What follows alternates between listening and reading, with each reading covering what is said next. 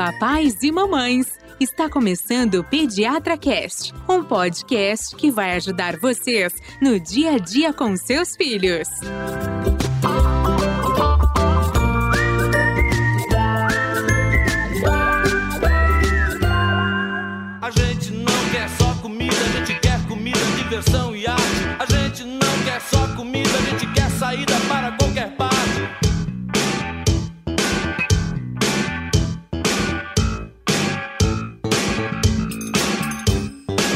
Olá, papais e mamães! Estamos iniciando mais um episódio que vai ajudar vocês nas dúvidas com seus filhotes. Eu sou Gustavo Passe, apaixonado por podcast, pai do João e apaixonado por comer também. Esse episódio talvez vai ser um soco no meu estômago. Eu sou Carolina, pediatra, mãe da Marida Laura. É, comilonas, mas nem tanto. Magrelas. Magrelas. Sim.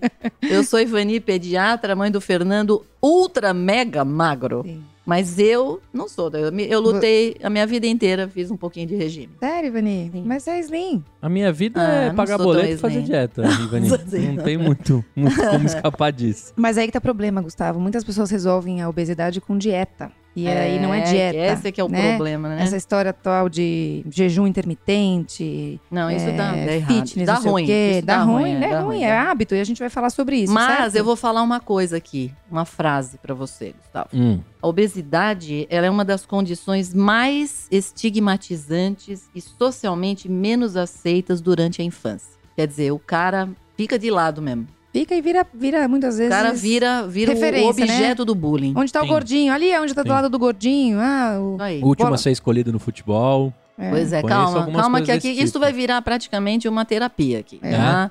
Ah, eu acho. Você pode falar as coisas que você sentir. Posso. Caso você. Não sei se você era gordinho. Eu, eu fui gordinho a vida toda. É, né? É, e o boleto apareceu com 16, 17 anos, mas A gordura a dieta, é, a dieta começou mais cedo. Mas sabe que eu tenho muitas amigas, de verdade, que ainda trazem com elas essa coisa da gordura da infância, na infância, né? E que elas falam da dificuldade em casa, porque muitas vezes era um hábito de casa, de uma alimentação que hoje elas têm noção de que era uma alimentação errada. Só que daí vinha uma cobrança social e muitas vezes uma cobrança da mãe para que elas fossem magras. Por outro lado, eu tenho algumas pacientes que falam assim: é, eu sou assim porque a minha mãe me deu um monte de vitamina. Hum. Tá? Como se vitamina engordasse alguém, né? Como chamava aquele negócio que tomava? Tinha até álcool, era... Não, não. Ah, é biotônico fontoura. Minha mãe deu biotônico, olha Ô, que Gustavo, loucura. tinha minha mãe me gente deu que fazia biotônico. assim, pra criança engordar, Ah, tá, fazia, fazia... Não, Ah, isso não, é já biotônico. não, isso já é mais, Mais mais, moderno, Nutella, tá né? bom. Não, biotônico era o seguinte, o pessoal fazia assim, era ovo de pata com biotônico e leite condensado. Meu Deus do céu. Misturava, fazia um... Uma bomba calórica. Exato, e Gente, dava ovo pra de criança pata. engordar. Qual é a chance de Ovo ser de de, fato ovo de pata. pata? Imagina, gente, era um ovo de galinha Não, mas é grande. que isso era no século XIX, né? Vamos começar falando de fato por definição o que é uma criança obesa, Ivani. É simples, certo? É quando uma criança tem excesso de gordura no corpo. Isso a gente não tem dúvida, claro. Uhum. Só que é difícil, é, não tem um consenso como você avalia essa quantidade mesmo, tá? A maioria dos centros que regulamentam as definições de obesidade falam que quando a criança tem um índice de massa corpórea, que é calculado pelo peso, dividido pela altura em metros ao quadrado. Então você pega a altura vezes a altura, que vai ser o denominador, certo? É, ou então assim, você divide o peso pela altura e divide de novo pela, pela altura. Isso É mesmo, assim. em metros, certo? E aí você vai achar o índice de massa corpórea, certo? Aham, E sim. quando você tem, coloca naqueles gráficos e está acima do percentil 95, na maioria das vezes é isso que se chama de obesidade. Quando está entre 85 e 95, É um considera-se um sobrepeso, tá? Então, por definição, é isso. A avaliação dessa massa corpórea é muito difícil, porque tem muita relação, enfim, varia de, de uma idade para outra, tem faixa etária muito precoce que é difícil você usar o índice de massa corpórea. Então, quem faz obesidade, quem estuda e trabalha especificamente com obesidade, usa uma avaliação chamada impedância bioelétrica. E também não é muito fácil, E né? também Vamos não é combinar muito que num fácil. consultório a gente não faz isso, o né, que Carolina? é muito bom no consultório, né, Vani, é circunferência abdominal. É, mas né? na verdade, vou ser sincera, hein? O que eu acho que é muito importante é quando a gente começa, como a gente avalia a criança ao longo do tempo, Uhum, é curva. você vai vendo que a pessoa tá subindo na curva. Então, Por isso que é importante a gente ir pesando ao longo do tempo Entendeu? Porque você vai percebendo a criança subindo no- na curva, sube, sobe, sobe, alguma coisa tá errada. O João mesmo tá, tá fugindo lá do, do gráfico. Na quarentena, né? Ele deve estar comendo doidado, Ah, né, é Gustavo? É, é muito Não, Danone, essas né? crianças- eu já disse, ó. Eu joguei fora a minha pediatria nessa quarentena, pela janela. tudo que eu falo deu tudo errado, entendeu? As crianças tudo comendo errado, não, ninguém faz atividade nenhuma, todo mundo dorme tarde, tudo errado. 50 horas nas telas. Gente, É, virou de Mas ponta cabeça, um né? dia nós vamos voltar ao normal e as coisas devem voltar também. Então, o que é importante que eu acho, nas, principalmente os pediatras que ouvem a gente e tudo, devem entender e praticar isso, né? A gente não fica fazendo bioimpedância nenhuma em ninguém, Não, não. né? A gente simplesmente segue na curva e vê se a criança tá fugindo muito do padrão, porque assim, tem criança que tem uma compleição mais pra gordinho, outros Uhum. pra mais mais para magro. E você vê que aquilo não varia. Então tudo bem, né? Ninguém precisa ser Barbie, todo mundo. Sim. Agora, não dá pra sair todo mês ganhando peso, peso, peso. Aí não, né, gente? É. Então, É, a gente vai falar isso. Muitas pessoas pensam, né, que o padrão genético é muito importante. De fato, a gente tem que olhar o biotipo de cada família, né, Ivani? Só que isso é menos de 5% dos casos. é, então, assim, exatamente. por que, que muitas vezes a criança é gordinha e os pais também? Muitas vezes tem relação com hábito. Ah, sim, nós vamos falar frente. sobre isso. Antes disso, Então- Carolina, vamos falar da incidência da obesidade. A OMS fala o seguinte, ó, em 40 anos, Uhum. o número de crianças e adolescentes obesos, ele subiu mais de 10 vezes. Uhum. 10. Então ele foi de 11 milhões para 124 milhões de crianças obesas. Isso é uma estatística de 2016. Isso Deve sem estar um pouco considerar, pior. sem considerar sobrepeso. Só de so- obesos. Sobrepeso, 216 milhões. Então, somem 124 com 216 e vejam quantas crianças no mundo estão, gente. Exatamente. né? E ó, em crianças menores de 5 anos, são mais de 38 milhões sobrepeso ou obesas. Menores de 5, nós estamos falando. Nos Estados Unidos deve estar concentrado boa parte, ou não? Ah, não é só lá, já foi Já lá. foi, e os países desenvolvidos têm sim mais obesidade, porém os em desenvolvimento estão tendo também.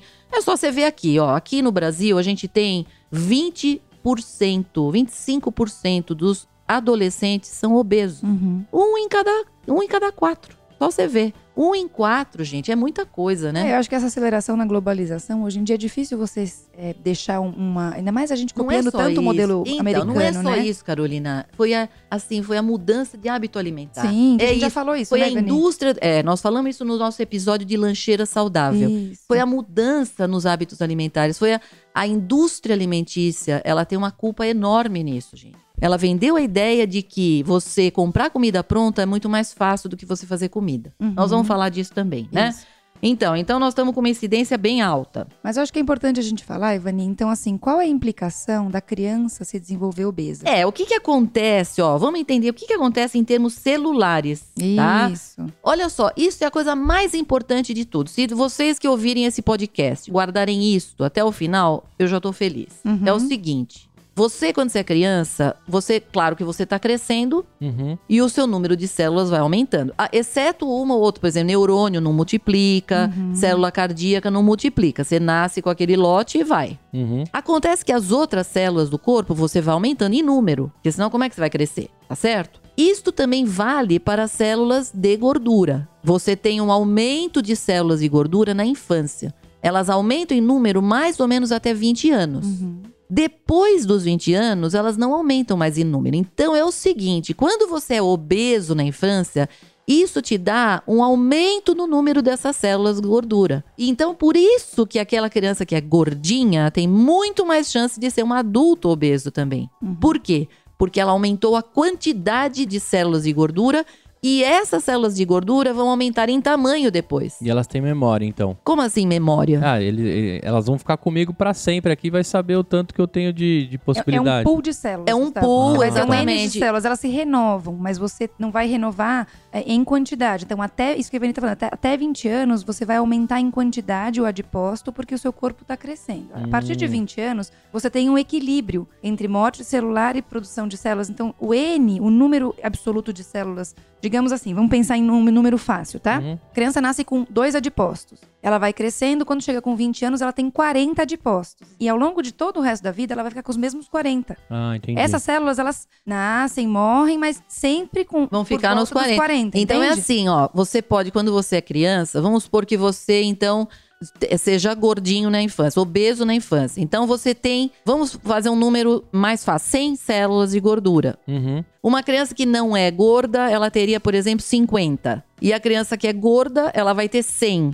Muito bem. Quando você vira, essa criança vira adulta, a que não era gorda, ela vai ter 50 para aumentar de tamanho. A que é obesa na infância, ela vai virar um adulto que vai ter 100 células para aumentar de tamanho. Você tá Entendi. entendendo? Resultado, a chance do adulto virar um obeso, quando você ele foi obeso na infância, é muito maior. Entendi. Você entendeu? Por isso que é muito importante que a gente tome cuidado com a obesidade na infância. E tem mais, Gustavo. Você poderia me falar, não, mas então eu vou fazer uma cirurgia bariátrica, Uhum. tiro uma boa parte ali, aí eu vou. Então eu não vou comer, então eu vou perder? Não vai perder. Porque eles viram o seguinte: que o número de células, quando a pessoa faz, por exemplo, uma cirurgia bariátrica, ela pode perder muito peso. Ela perde mesmo muito peso. Porém, o número de células de gordura continua o mesmo. É isso que eu ia falar, porque tem várias pessoas que vencem a bariátrica, né? Porque o próprio corpo O estica número novamente. de células continua, de gordura continua o mesmo. Ah. Isso tudo que a Ivani só tá é um, só é uma válvula mecânica que aconteceu dentro ali da sua. Sim, a É, pessoa você- só come menos, você porque não oferece, cabe né? comida. Porém, o número de células continua o mesmo, ou seja, tem chance de engordar de novo, se Sim. você não mudar o hábito, entendeu? A célula é mais magra, mas em número ela é a mesma. Então, se você furar em algum momento e voltar a comer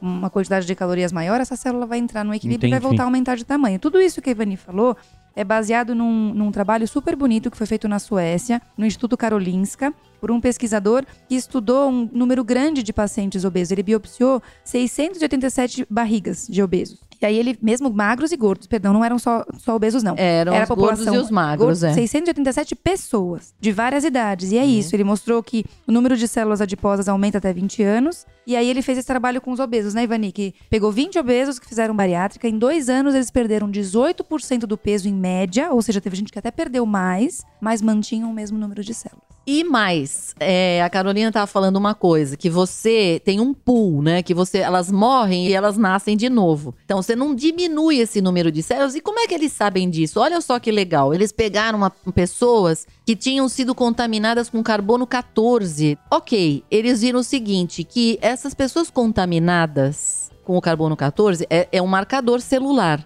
Então, o que, que eles viram? Que essas pessoas, elas foram perdendo, elas não tinham mais o carbono 14 nas células de gordura. Porém, o número de células estava lá. Ou seja, você tem realmente Hum. um turnover dessas células, mas o, o número tá sempre lá. Quer dizer, é uma desgraça, né? Quando você é obeso na infância, você carrega isso pro resto da sua vida, Gustavo. Entendi. Por isso que, assim, é muito importante que nas crianças, gente, a gente não deixa a criança ficar gorda. E passa de pai pra filho ou não? O João pode ter pego A gente alguma vai falar coisa? Então, isso pra fala frente. aí, fala É. aí da genética, Carolina. Então, Então, a genética, eles viram realmente que tem uma parte da população que é obesa, que tem relação com a história familiar, tá? Mas isso tem relação com menos de 5% dos casos. É, porque as Gustavo. Não é pessoas, grande na a- a verdade, é, as pessoas põem a culpa na genética, né? Isso. Ah, porque a minha família é Ou toda de gordo. largos. Ossos, la é, ossos É, largos o- o pessoal gosta, hein? Eita. Eu Pesados, uso essa Não, bastante. ossos é. pesados, né? Como se fosse de chumbo, assim, o osso, né? Eu sou de adamantio, né? Eu sou parente do Wolverine. Nossa senhora. Ou seja, Gustavo, genética é pouco, né, Carol? Apesar disso compor menos de 5% dos casos, é, eles dizem que 25 a 40% do IMC ele é herdável. Então você tem de fato um componente genético, mas é isso. E por que só 5% se é herdável? Porque provavelmente essa obesidade do pai e da mãe tem relação com outras coisas, não só com a, a capacidade genética de ser obeso.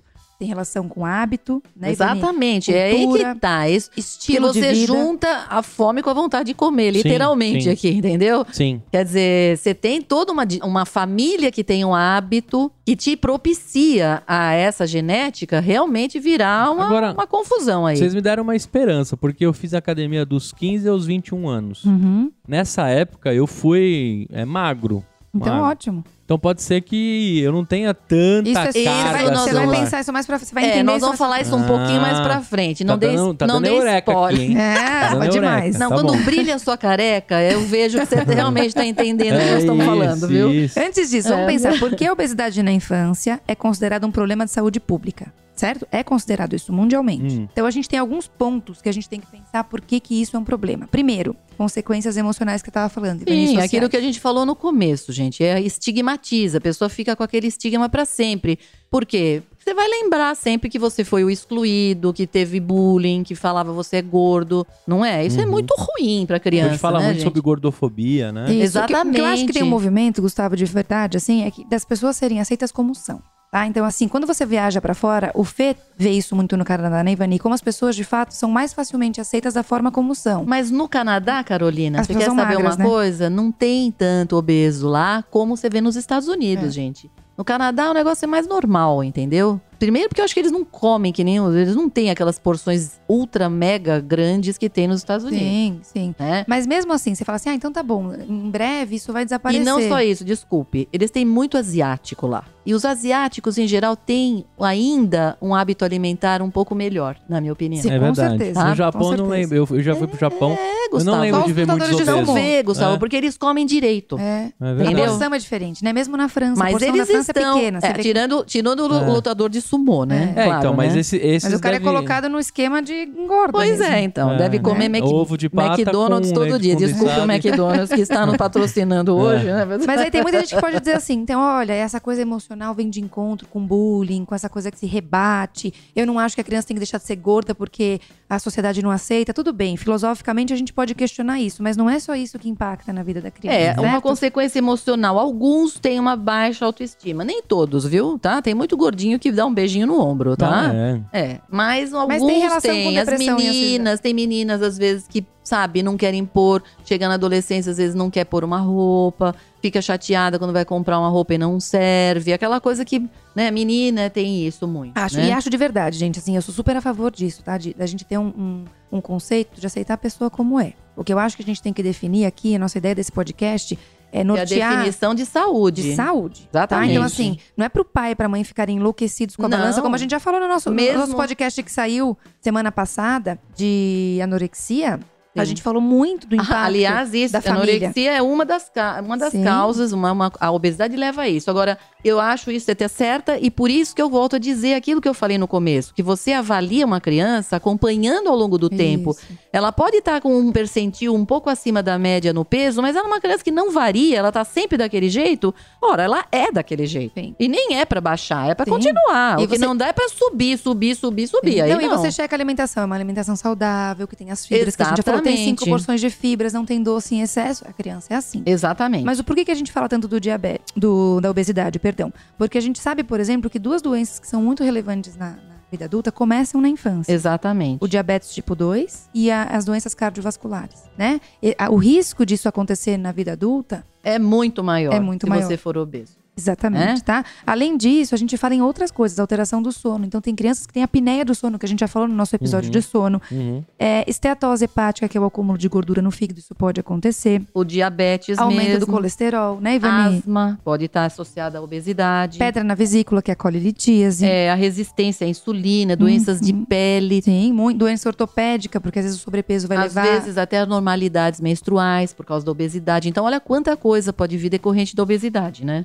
Doenças associadas à obesidade, Isso. certo? Agora, Sem contar as dos ossos em si, as dores, né? Sim, com e o- certeza. O, esqueleto em si não aguenta exatamente, a carga. dor né? no, no joelho, né? Até lesão mesmo, né? Então vamos falar por que, que a obesidade hoje em dia é considerada uma epidemia. Então a gente já falou, o fator genético tem relevância? Talvez. 25 a 40% do IMC é herdável, mas a gente vê que menos de 5% dos casos são de fato de origem genética. Muita gente fala de metabolismo Ah, basal, tem gente né? que fala isso. Não, meu metabolismo, ele É não lento. é lento. É, isso é. outra coisa também, né? É. Então, E vem junto com o osso pesado, né? Coitado, o cara que tem o metabolismo lento e Hum. o osso pesado e tem tireoide, é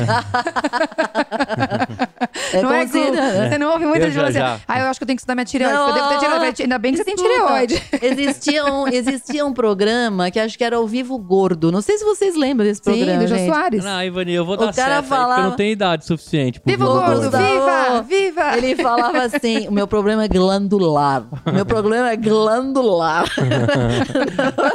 Não é porque eu como, ele é glandular. Vivo gordo. Jô Soares Agora- é o gordinho mais, mais famoso e mais Sim. querido de Ah, toda- inteligente também, É. né? Agora, Beijo aí essa gordo. história do metabolismo basal, Gustavo, é o seguinte: você gasta, assim, no repouso, 60% da energia você gasta por conta do metabolismo basal, entendeu?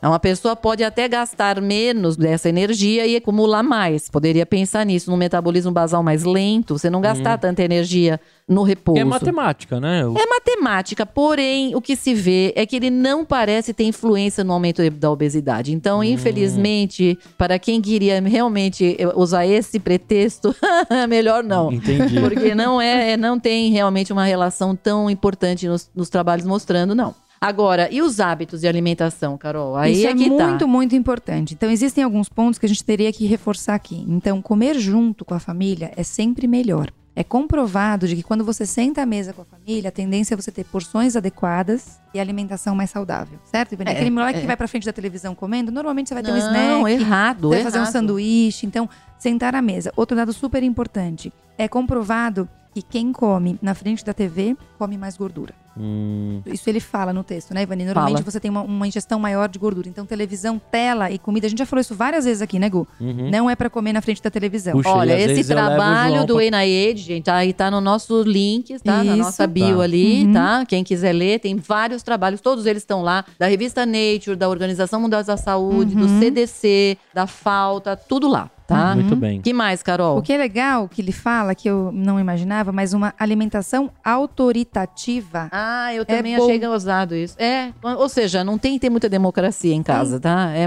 ó, é o que temos pro comer. É mesmo? é, eu tamo- também achei que não. Mas não é no sentido assim, a criança vai optar, mas por aquilo que ela tem. Entendi. Então, assim, você vai oferecer. Isso a gente já falou várias vezes aqui, e de verdade, gente, assim, tem um monte de, de coisa que não funciona em casa, mas eu faço isso com as meninas. Olha só. Hoje o que a gente tem na refeição? Tem brócolis, couve, tem dois legumes no máximo, concorda, Ivani? Ninguém faz seis tipos de, de legumes e verduras em casa. Ninguém tem uma horta em casa. Exatamente. Então, assim, o que, que você tem que, que propor pra criança? Uma pequena porção daquilo que você não gosta muito. A gente já falou isso aqui várias vezes também, Uhum. certo? Então, é a proteína, são os grãos, mas tem que ter cor no prato, gente. Tudo bem, a minha criança odeia chuchu, coitado. Odeia tal coisa. Não vai Uhum. forçar. É. Mas não dá pra odiar todos os verdes, como acontece com muitas crianças, certo? Mas eu lembro da minha mãe, assim, colocou só o fígado na parada e tinha que comer. É, então, eu mas tenho isso é. pavor de. Eu tenho Olha, eu- eu costumo dizer aqui o seguinte: a casa da gente não é restaurante. Não dá pra você entregar pra criança um cardápio e falar, um filho, menu. filho, é um menu. Um menu. E fala, o que, que você quer hoje? Não dá, né, gente? Pelo amor de Não. Deus. Se deixar, a criança vai pedindo, pedindo, ah, pedindo. nuggets, é nuggets na cabeça. que horror, gente.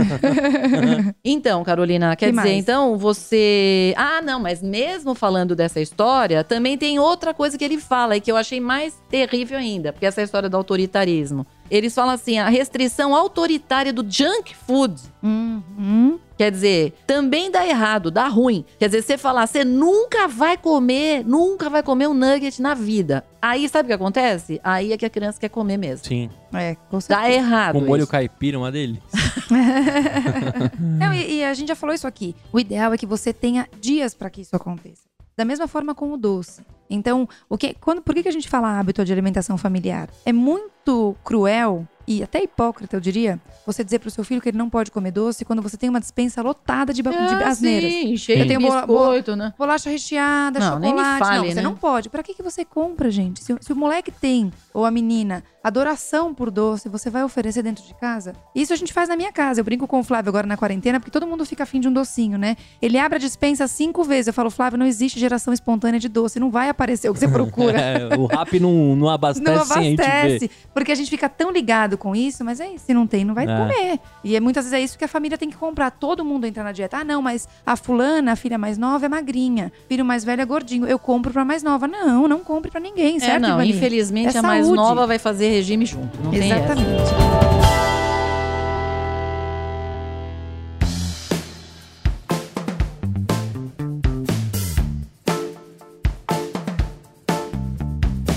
Aí é que a gente já falou aqui também, dos ultraprocessados. Lembra Ah, isso é falou? muito importante, Carolina. Porque E eu isso- até queria falar um pouquinho sobre Então, vamos isso. lá, Ivani. Deixa eu falar uma coisa. Sabe por quê? Ó, é o seguinte. ness- Nessa quarentena, gente, eu fiquei mais fã ainda da Rita Lobo do que eu já era. Que eu acho ela muito inteligente. Tem um pouco de inveja dela, pra ser sincera. Porque ela é bonita, inteligente, bem sucedida, tudo, tudo de bom, né? É inveja boa, vai. Mas, assim, eu, eu ouvi uma entrevista dela, então eu vou me apoderar aqui de uma coisa que ela falou que eu achei maravilhosa, para entender melhor o que é um ultraprocessado. Por exemplo, olha, você imagina, Gustavo, você vai comer pão, tá? Uhum. Beleza. Quando você vai fazer o pão, o que, que você vai fazer? Você vai pegar farinha, fermento, sal e água. Isso é pão.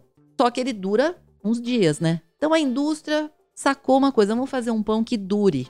Vamos durar, porque você tem que fazer, aí tem que passar pelo para distribuição, aí chegar no supermercado, aí não sei o que e tal, até você comprar, até durar mais uma semana, então tem que durar o pão. Uhum. Beleza? Então, para durar meses um negócio, você tem que pôr um conservante. Porque se não conservar, vai pro beleléu. Acontece que o conservante, ele dê um cheiro meio ruim. Para melhorar isso, você põe um aromatizante. Aí fica com um aroma mais gostoso. Só que aí a textura fica ruim, ele não fica macio, gostoso. Hum. Então a gente põe um emulsificante. Aí ele já fica macio e tal, só que fica uma cor esquisita. Então aí já se põe um corante. Meu Deus. Você entendeu? Então, nisso, a gente colocou um conservante, um aromatizante, um emulsificante e um corante. É o que você vai ler em todas as embalagens de ultraprocessados que você compra. Fora uma coisa que não está escrita, que a matéria-prima ela tem que ser mais barata. Porque senão dá, você- não- o custo não fica legal. Então, se usa uma matéria-prima de qualidade inferior para diminuir o custo, e por isso,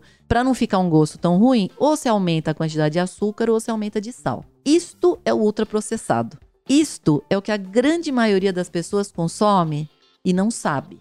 E ainda toma com refrigerante. Exatamente, que nós vamos do- dizer que é o, também o grande vilão na história da obesidade. Entende? Então Tá? os anti são Ou os perigosos. seja, a- o que, que a gente tem contra os ultraprocessados? A minha musa Rita Lobo vive falando: comida de verdade. É a comida que você faz. A indústria alimentícia, ela quer te empurrar a comida rápida. Por quê? Porque ela vende para você a ideia de que fazer comida em casa dá trabalho e come seu tempo. Depende. Depende se você se organizar. Então, falando nos sucos e refris. Vamos Ó, lá, Carol. Então, muitas pessoas acham que o refrigerante é só o problema, né? Então, ai, não, na minha casa eu não consumo refrigerante. A gente Eu tomo não compra. zero. Só que daí você vai ver que a pessoa enche de suco a vida da criança. De então, não é monte. só refrigerante. O suco também é um E grande que falam, vilão. ele não gosta de água. Exatamente. Aham. É, mas ele não gosta foi e- habituado. E não gosta mesmo, né, Por isso que a gente não dá suco pra criança pequena. E- exatamente. Isso é tão importante que antigamente, assim, os trabalhos iniciais falavam que a, a obesidade era consequência do aumento da ingestão calórica e gordura. Hoje, sabe-se que as últimas evidências falam que tem muita relação com o aumento de açúcar. Então, de fato, suco e refrigerante aumenta muito isso. Tem muita relação com aumento da porção e diminuição de atividade física. Aí a gente entra Já, no já. sedentarismo e no estilo de vida, certo, Ivani? Exatamente. Antes disso, a gente precisa reforçar também sobre os snacks, que é uma coisa que tem se usado cada Snacks vez e, mais, e né? fast food, né? O fast Isso. food, o que ele tem? Tem uma quantidade calórica enorme por porção. Enorme, Exatamente. né? Então, também é outra coisa que tem que tomar cuidado. Não, não, olha, sinceramente, dizer... Não vamos ser hipócritas. Dizer aqui que eu nunca como um fast É isso food. que eu ia falar. Você não, Não. você não dá uma entrada lá lógico. iFood e dá uma chutada de balde, assim? No quê? No iFood, assim? Ah, Nunca hoje eu- pedi iFood na É minha mesmo? vida, Ah, meu Gustavo. Deus, nós vamos pedir hoje aqui um iFood. não é possível. Não, não, eu vou lá e compro mesmo. É mesmo? Ô, Gustavo, é claro que eu como no Mac. Você acha que eu não gosto? Sim, Claro que eu um gosto. Eu gosto do Mac. minhoca, eu gosto assim? do Mac Chicken. É. Eu gosto do Mac Chicken. Ora, eu vou dizer pra você, quantas vezes eu como no Mac? Poucas. É. Poucas. Não dá pra comer toda hora no Mac, gente. Eu só não como toda hora porque eu não tenho dinheiro suficiente, mas eu comeria. Ah, não dá. Chega uma hora Mas que não você dá. enjoa. Enjoa, né, Você, quando, Gustavo? alguma- quando você foi para os Estados Unidos, não chegou um momento que você sentiu Nossa, muita falta é. da Aí você fala, ai, que vontade de com comer arroz feijão. Que vontade de comer arroz feijão, não Com é? quatro dias tava me dando, eu queria comer chicória, sei lá, eu queria comer qualquer coisa saudável. É isso, porque lá é tudo com Exatamente. molho. É, O Yu americano é o campeão do ultraprocessado. Tudo tem corante, aromatizante. Mas por quê? Porque eles abandonaram a alimentação. É o que você, é o que a gente falou no nosso episódio de lancheira. Você vai pro Japão, você pensa, vou comer comida japonesa, vai pra Itália, vou comer macarrão e tal. Você liga aos Estados Unidos ao quê, gente? A junk food A total. junk food. E não só Estados Unidos, Austrália e Reino Unido. São os três que abandonaram a alimentação que é feita em casa pra comer isso. Não dá. Ultraprocessado. Esquece, gente. Não Exatamente. Falou da dá. Austrália, agora eu lembrei do Outback, assim, também um negócio... Mas não, é um mas aí é alimenta- diferente. Não, mas o É. Outback é também. O Outback é diferente, hein? É, não. Mas- é bem diferente. Sim, não, aí Ivani, a, a coisa é melhor. É- Agora tem é gordura. um pouco melhor, porque mas é tem tudo muito gordura- gordo. Você já tem gordura- tudo tem é. muita gordura, tem gordura gente. de monte ali. É difícil você se- sentar. Pensa se você tiver de dieta e tentar escolher alguma porção no Outback. É muito difícil. Sim. Até o Caesar salad deles é muito gordurosa. É verdade. Né? E o chocolate Thunder of Nunder lá. Nossa. E aquela É. cebolinha que vem pouco engordurada. É, aquela cebola, aquela coisa Nossa, o louca. podcast é pra falar de Gente, obeso, tá, a gente? gente Só vai pra lembrar, tá? A gente só vai parar um minutinho pra pedir a comida e a gente já volta, tá? E aí você dá umas chocadas naqueles molhos, aquele bilabong molho. Pra você ver, olha só. Ó, eu vou dizer um negócio pra vocês, gente. Para tudo. Uma vez eu fui pra um spa. Meu fui Deus. pra um spa uma Você vez. foi, Vani? Fui pra um spa. Ah, Eu fiquei lá, eram acho que uns quatro dias, tá? Aí o que comendo as- aconteceu? aspargos. Não, peraí, eu vou te dizer um negócio. Eram a Ivanina, 300 calorias por dia. Oh, meu Deus. Por dia. Quando eu cheguei, eu não entendi bem. Mas aí já tinha gente que tava lá, eles me- foram me dando umas dicas, falando, ó, você troca a sobremesa por salada antes, que enche um pouco mais a barriga. ah, tá bom. Falei, aí, aí assim, a gente ficava lá e fazia exercício e tal. Aí chegava uma hora, vinham, eles serviam uma gelatina. Gente, parecia umas, um formigueiro em cima das gelatinas Diet, claro, né? Aí, bom, tudo bem. E ia seguir, o jogo. Aí a gente ia, por exemplo, fazer hidroginástica na piscina. Então, eu, eu comecei a achar estranho, porque assim. Aí você tava andando na piscina ali na hidroginástica, tal, um conversando com o outro, só se falava de comida. Ah, tem um restaurante bom lá em Perdizes. Ah, onde que é o seu consultório? Nas Perdizes? Ah, não, tem um restaurante bom lá. Meu, é que a pessoa fica tão louca, com fome, que você só pensa em comida. Será que não tem nenhum Pior. funcionário aqui que dá pra gente, né? Pagar um negocinho pra Não, ele trazer? Gustavo, quando eu cheguei, eles pegaram até, até a minha, o meu tubo de creme dental. Porque tem gente que leva leite condensado. Gente, Ah, tá brincando. Não, não Como é que alguém vai brincando. pro spa preparado pra. não, eles tiram tudo da sua mão pra ver se você não tá levando uma comida por Meu fora. Deus. É, o negócio é tipo praticamente um hospício, gente. Que é verdade, que assim. Carolina, outra. Você tava caminhando, então tinha lá um som, assim, aí de repente vinha lá umas propagandas de McDonald's, é porque o som era de rádio, Ah, e o rádio entendi. é democrático, inclusive lá dentro, então você ouvia. Aí você ficava ouvindo aqui, lembrando da comida. Gente, é louco. Outback, né? Aquela... É louco. É louco, louco, louco. E não adianta Tá? nada, né, Ivani? Cai pra Claro nós, que né? não, né? Perdi uns quilos, dois dias depois já tava tudo de encontrou, novo. todos, encontrou todos eles depois. Pensa, encontrei todos rapidamente, inclusive.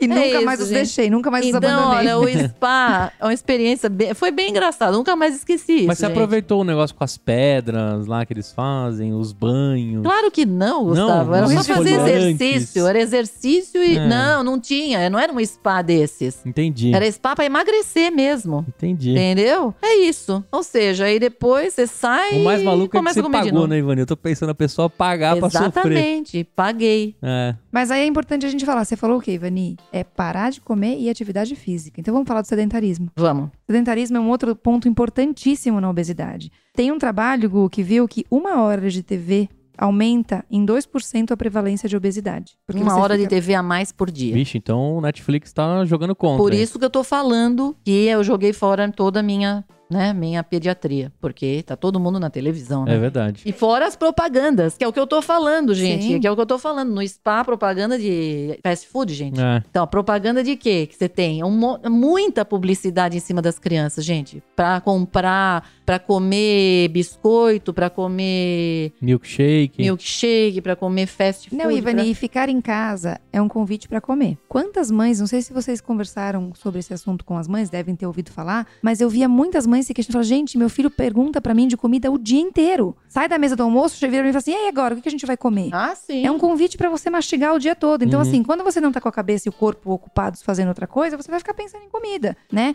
Mais do que o sedentarismo só. Então, não ter essa prática, essa atividade regular, você gasta energia de maneira natural. Então, não é para você colocar o seu filho numa atividade que ele não gosta. Você tem que buscar uma atividade que seu filho se identifique, para que ele tenha prazer, que ele queira fazer a atividade. E também a obesidade vem de encontro muito com o estilo de vida. Uma coisa que se fala muito, que caiu inclusive nos Estados Unidos, o hábito de andar a pé na rua e de usar bicicleta, É. por exemplo. É uma coisa que usava-se no passado muito, inclusive nos Estados Unidos isso caiu. Hoje em dia, por segurança, pela rapidez, pela necessidade de urgência que o dia nos traz, as pessoas usam muito mais carro. Então, assim, a gente caminha muito menos, gasta muito menos energia. Então, tudo isso, somado ao que a gente falou anteriormente do consumo exagerado, de hábitos inadequados, porções maiores, porções mais calóricas, é a combinação perfeita para esse aumento na, na incidência É, de... e eu queria falar uma outra obesidade. coisa que a gente vê, que eu vejo aqui. Às vezes crianças muito pequenas, já com uns dois anos de idade, gente, a gente já vê que a criança tem aquela, sabe, ela, ela não tem um limite, às vezes, pra comer. E a mãe tem que ficar ligada nisso. Porque é difícil pras mães dizer não pra comida. Quando a criança pede mais um pouco, você fala, não, você já comeu. Olha, gente, isso é difícil. A maioria das pessoas vai dar mais um pouco. Então a criança aprende, por exemplo, que comer, repetir, tudo bem. Não é tudo bem. Já comeu, tá bom, né? Sim. Ah, quero uma coisinha. Como assim uma coisinha? Já não, já não comeu? Vai fazer outra coisa na vida, gente. A criança se deixar. Eu brinco aqui, eu falo, você logo vê quando são os gordinhos. Sabe aonde? No buffet infantil, na festinha. É. Você vê, os magrinhos estão tudo pulando lá, subindo, descendo. Os gordinhos, brincar, né? os gordinhos estão tudo lá atrás das pizzinhas, das, das- sabe? Sim. Eu Olhando sentava os- perto da saída da cozinha, assim, pra não perder nada aqui. Isso é verdade, não é mentira, não. Então, Gustavo, pra você ver. Ó, o meu filho, gente, eu cansei de quando terminou a festinha, ele virar pra mim e falou assim: mãe, eu queria comer. Ah. agora? Agora você quer comer? Tem que parar no lugar pra te dar comida? Acabamos de sair da festa, gente. O Entendeu? meu, o meu pai falava que eu era maestro de churrascaria. Porque eu sentava lá e ficava assim, ó, né, com a mão. Você da fraldinha, vem aqui. Você da picanha, vem pra cá. Eu ficava comandando a churrascaria inteira. Até hoje ele fala assim, o maior maestro de churrascaria que eu conheço é Gustavo. Pra você ver, Gustavo. É. Como a coisa vem de pequena, entendeu? É, é uma diferença então a gente comportamental, não de pode, fato. gente, deixar isso acontecer, porque aí fica, vai, vai dar ruim. É. Vamos reforçar o que a gente falou, então, do efeito da obesidade na vida adulta? Vamos, vamos, Né, vamos então- reforçar. Então, acho que 20 anos é um momento Nem importante, tudo está né? perdido, Gustavo. Pare tá, tudo, então tá? vamos lá. Crianças com sobrepeso ou obesas que atingiram um peso normal por volta dos 20 anos tiveram muito menos risco do que aquelas que permaneceram. Quer dizer, você, aquela criança que conseguiu emagrecer até os 20 anos, você tem uma chance. Se você consegue emagrecer até os 20, você tem uma chance maior depois de conseguir reverter um pouco isso na vida adulta, certo, Carol? Isso mesmo, isso mesmo. Tem um trabalho bem bonito é, que foi feito pela Finlândia. Eles avaliaram 2.631 pacientes, então um N bem grande. Eles acompanharam essa população por muitos anos, de 1980 a 2011. No início do trabalho, essas crianças tinham entre 6 e 18 anos. E no final do trabalho, eles tinham de 34 a 49 anos. Então, eles rastrearam saúde e peso. O que eles observaram é que mais de 50% da população mantém um peso estável. Eles variaram ao longo desses anos, mas o início e o fim foi muito semelhante, tá? Então não tem problema se você em algum momento ganhou um pouco de peso e perdeu, essa flutuação é esperada, desde que você mantenha mais ou menos um índice de massa estável. Um terço ganhou peso acima de 30 anos. Mas aí, essa população provavelmente não tem tanto risco. Lembra que a gente falou? Teoricamente, ele deve aumentar o tamanho da célula, mas o N de células é estável, Exatamente. né? Mas 4% começaram acima do peso e obesos e depois só que normal. Então você veja, uma pequena parcela é que começou obeso e conseguiu normalizar o peso depois dos 20 anos, certo, Ivani? Certo. E o que eles viram de fato é isso: que as crianças que conseguiram entrar, chegar nos 20 anos com um peso melhor, realmente isso cai muito ah, o risco de doença cardiovascular, principalmente. né? Exatamente. Então tá? existe uma esperança pra mim. então. Existe, claro Sim. que existe. É isso que você Tá. falou, se você diz dos 17 aos 21 anos, que foi o 14 a 21, não sei. Dos 15 aos 21. Que é um, um momento muito relevante. Se Você não sabia disso, mas você foi protegido. Então, Então. se você chegou com 20 anos com peso melhor, esse dado é muito, muito, muito importante. Pode ser que boa parte do que eu tenho hoje é hábito puramente. É, né? um pouco de células a mais, provavelmente, Sim. mas se você melhora seu hábito, eu acho que você consegue. É Muito só bem. você ver durante a quarentena que você diz, você mesmo diz que você tá melhor. Isso aí, não já é? perdi uns quilinhos. Então ajuda. Ivani. É isso que aí. hábitos devem ser adotados, então, para Bom, combater? primeiro, comer comida de verdade, né, gente? Não vamos pros ultraprocessados de jeito nenhum. Vamos fazer comida. Uhum. O Gustavo é a prova viva aqui de que isso dá certo, né, Sim, Gustavo? Você sim. tá emagrecendo só por comer comida mais saudável, Tô certo? comendo as marmitinhas fits com, com Ótimo. bastante couve, bastante É isso verde, aí, bastante cor, né? É isso aí. Ótimo. Outra coisa é remover as tentações calóricas, que é o que a Carol Exatamente. falou, né, Carol? Não adianta você querer que a criança não come e tem um armário cheio de coisa, gente. E mais do que isso, né? Eu não tenho um armário, mas todo dia eu trago um chocolate, depois do ja- do jantar eu abro o meu chocolate, mas eu tô magro e meu filho não pode comer. Gente, isso é crueldade, É, né? Então entre dá. você num esquema saudável também. É lógico. Vamos combater o sedenta- sedentarismo, gente. Isso é muito importante. Pelo menos uma hora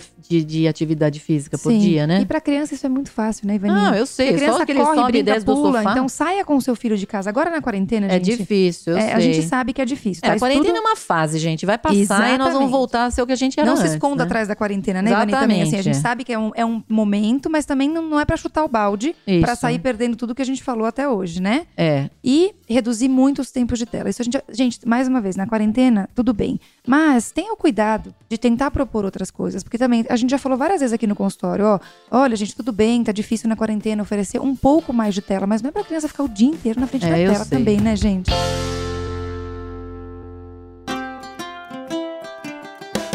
Agora, eu vou fechar esse podcast com Tá. uma coisa que eu falo muito aqui no consultório. Que é o seguinte, para você ser uma pessoa saudável, ter uma criança saudável na sua casa. Nós temos uma regra do 521010. O que, que é o 521010? cinco alimentos entre frutas e legumes por dia. Tá, Cinco. Duas horas de tela no máximo por dia. Tá. Uma hora de atividade física por dia. No mínimo. Zero refrigerantes e sucos adoçados. E 10 horas de sono, tá? Muito bem. Isso te dá a conta certinha pra você ter uma vida saudável. Tá bom? 521010. Bom, É isso. Vamos ver se eu guardei. Cinco legumes e frutas. Isso. Dois. Duas horas de. Duas horas no máximo de tela. Uma hora de. Uma hora de exercícios. Exato. Uhum. Zero. Zero refri. E suco. E sucos, Sucos adoçados. adoçados. E 10. Horinhas de sono. Muito bem, Gustavo. É Meu isso aí. Deus, eu queria ser. Eu queria conseguir tudo isso daqui, hein? Ah, não Vai é tão difícil. Acho que o mais difícil é as 10 horas de sono. Nossa. talvez. É, pra mim é. É, né? Pra mim 10 é. horas de sono é um pouco difícil. Não, gente, uma hora de atividade física não é todo mundo É, eu luto pra também. uma hora de atividade É, física também. É. Mas Acho que cada para um as vai crianças nós estamos falando, tá? É. É verdade. Vale, vale para nós também, gente. Pra nós, se a gente tiver 8 horas de sono, tá bom, ok? Verdade. Para as crianças é esse, é o 521010, tá bom? Muito. Ótimo, muito legal. Muito É isso aí, gente. Fica esse recado. É bom ressaltar aqui que todos os links e o que a gente comentou estão no, no post desse episódio. Obrigado por ficar com a gente até aqui. Acompanhe as nossas redes sociais, tudo arroba pediatracast. Visite o nosso site pediatracast.com.br, mande suas dúvidas e sugestões. E eu tenho um convite para você, papais e mamães. Lá no nosso Instagram, marque outros papais e mamães nesse episódio que a gente acabou de lançar. Isso ajuda bastante gente a conhecer o PediatraCast e crescer mais ainda a audiência Nós e nunca informação. pedimos nada pra você. É isso aí. Né? Se você tá lá pelo Spotify, não esqueça de clicar no botão seguir. Se você tá no iTunes aí no seu iPhone bacanudo, deixa suas estrelinhas e também comenta que a gente tem lido tudo. Comenta, vai, a gente vive disso. É isso A aí. gente vive nos comentários, né? Da alegria que eles trazem, né?